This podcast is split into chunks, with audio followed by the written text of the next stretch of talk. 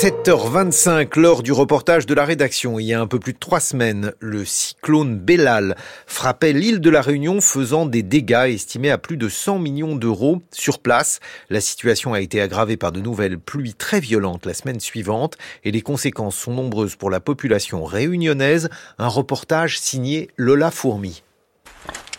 Un peu plus de trois semaines après le passage du cyclone Bellal, Elodie Reboul, éleveuse porcine à la plaine des Cafres, l'une des régions les plus agricoles de l'île, reste choquée par la violence du phénomène. Il y a une ravine qui s'est bouchée au-dessus c'est là qu'il ben, y a eu un, torrent qui est passé par le champ du voisin et qui a fini par taper du coup sur notre propre clôture en fait. Et, euh, c'est parti avec parce que le mur n'était pas du tout fait pour porter du poids d'eau. C'est pas un passage d'eau habituel en fin de compte. Mais le problème n'est pas que matériel. Elodie a perdu 8 de ses 40 cochons. Et donc moi je suis en plein air, donc j'ai pas d'abri, mes cochons se mettaient contre, euh, bah, contre les murs, c'est là où ils étaient le plus euh, cachés du vent, on va dire. Et au final, euh, bah, quand l'eau est rentrée dans la parcelle, bah, ça a fini par faire tomber un pan de mur qui a écrasé certains cochons, du coup, et qui en a emporté d'autres, parce que du coup ça a dû faire une grande vague d'un coup dans la parcelle. Et du coup, il y a des cochons que j'ai pu retrouver. Ça, ça vous était jamais arrivé? Non, non, non. Bilan entre 5 000 et 8 000 euros de dommages et des mois de travail perdus. Comme elle, des milliers d'agriculteurs ont été touchés, 2,3 millions d'euros de pertes rien que pour la filière animale, d'après la Chambre d'agriculture qui estime à 39 millions d'euros les pertes pour le milieu agricole.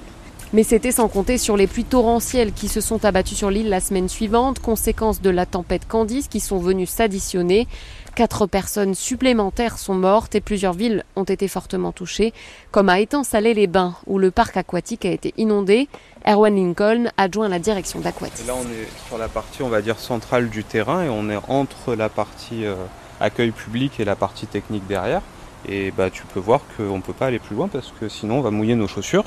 Les allées les plus, les plus à l'intérieur du, parc sont toujours inondées en fait. Des toboggans remplis d'eau, cela pourrait prêter à sourire, mais l'affaire est sérieuse et les conséquences sont nombreuses. Bah, l'intégralité de nos, de nos pompes qui font fonctionner les toboggans sont à l'arrêt.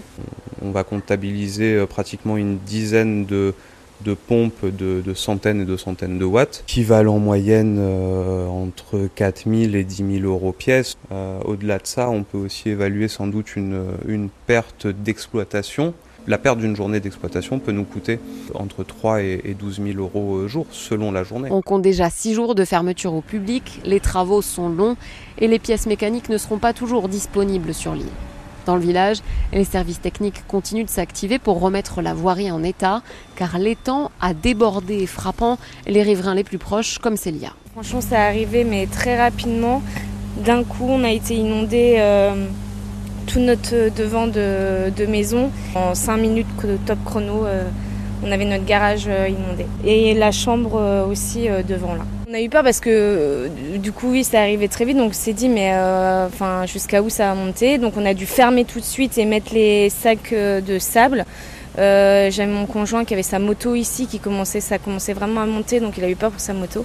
Mais on a réussi à quand même écoper rapidement. Donc ça a été. Là c'est bon et on laisse les sacs de sable parce qu'on ne sait pas trop comment ça va tourner dans les prochains jours, donc pour pas qu'on se fasse avoir une deuxième fois. Au total, le bilan des dégâts s'élève à 100 millions d'euros d'après France Assureur, et cela ne tient pas compte des pluies qui ont suivi. Un problème, à La Réunion, plus d'un tiers des propriétaires ne sont pas assurés, exclus de fait des procédures d'indemnisation.